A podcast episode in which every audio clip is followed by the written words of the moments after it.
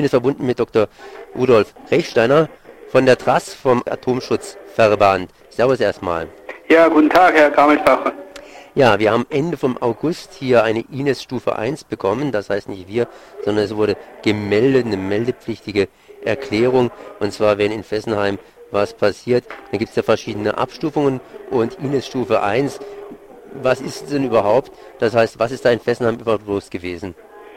Ja, das geht so genau nicht aus den Texten hervor. Die Aufsichtsbehörde hält sich da sehr bedeckt.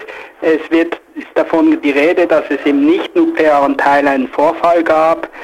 Äh, viel bedeutsamer in diesem Zusammenhang ist einfach die Fälschung von Zertifikaten, von Sicherheitszertifikaten betreffend die Dampferzeuger in den Werken. Und da hat man gehört, dass äh, Fessenheim jetzt bis März mindestens abgestellt wird und dass der Dampferzeuger dort in der Anlage selber neu geschweißt werden muss. Und diese Fälschung von Sicherheitszertifikaten durch den Hersteller Areva, die hat äh, sehr große Auswirkungen, weil da auf der ganzen Welt Reaktoren sind, die mit gefälschten Zertifikaten laufen.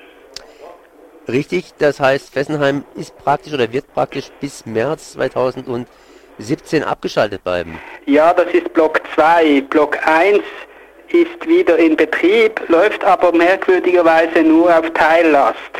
Und wir wissen nicht, ob einfach der Strom nicht gebraucht wird oder ob das auch einen Zusammenhang hat äh, mit Betriebsstörungen. Äh, der Präsident von äh, Frankreich hat ja erklärt, dass 2017 Fessenheim sowieso abgestellt werden soll. Äh, muss man dann nicht sagen, also März, dann verlängern wir einfach noch ein bisschen und lassen das Ganze gleich abgeschaltet. Ja, ich denke, das wäre der Wunsch von sehr vielen Menschen in der Region, aber es gestaltet sich leider nicht so. Äh, die Schließung von Fessenheim ist punkto Rechtssicherheit nicht bestimmt es gibt keine Verfügungen, es gibt lediglich ein Gesetz, das vorschreibt, dass eine bestimmte Leistung nicht überschritten werden darf.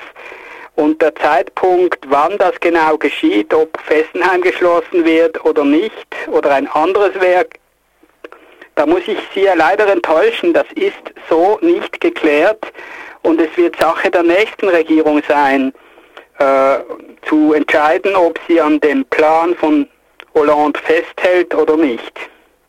Das klingt nicht gerade sehr ermutigend.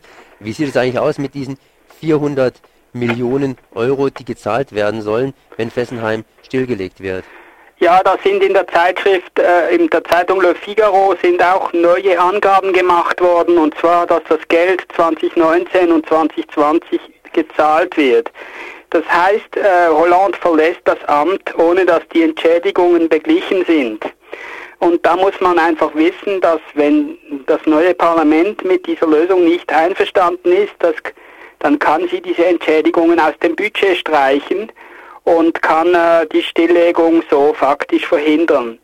Das heißt, dass eben auch das neue Parlament mit der Schließung von Fessenheim einverstanden sein muss. Und äh, da ist ja alles offen, wie sich dieses dann neu zusammensetzen wird. Wir wissen auch nicht, ob das heutige Energiegesetz dann weiter Bestand haben wird. Das heißt, wie ein Monopoly wieder, gehe zurück auf Start und wenn du über loskommst, gibt es kein Geld. Ja, es ist leider so, äh, nach fünf Jahren Hollande haben wir viele schöne Worte gehört und keine rechtsverbindlichen Entscheide. Dann kann ich nur sagen, okay, oder gibt es noch irgendwas Hoffnungsvolles? Ja, ich meine, hoffnungsvoll ist, dass alle diese AKW-Betreiber wirtschaftliche Probleme haben. Sie, äh, die Anlagen sind alt, die Nachrüstungen werden nicht mehr gemacht und irgendwann wird sich dann, so wie in der Schweiz, der äh, Entscheid stellen, ob man einfach schließt. Und wir haben in der Schweiz das AKW Mühleberg, das jetzt geschlossen wird, weil die Betreiber die Nachrüstung nicht mehr aufbringen wollen. Und Fessenheim, also da werden wir auch bei TRAS schauen, dass die angemahnten Nachrüstungen jetzt vollzogen werden. Wenn das vollzogen wird, wird das Geld kosten und das kann sein, dass vielleicht EDF diese Entschädigung nimmt und sagt, wir wollen die Entschädigung und werden das Werk schließen. Aber man muss dann einfach sich bewusst sein, das ist dann ein Entscheid des Betreibers und nicht ein Entscheid der Politik. So Dr. Rudolf Rechsteiner von der TRAS vom Trinationalen Atomschutzverband. Ich danke mal für dieses Gespräch. Ja, ich danke Ihnen, Herr Kammelsbacher.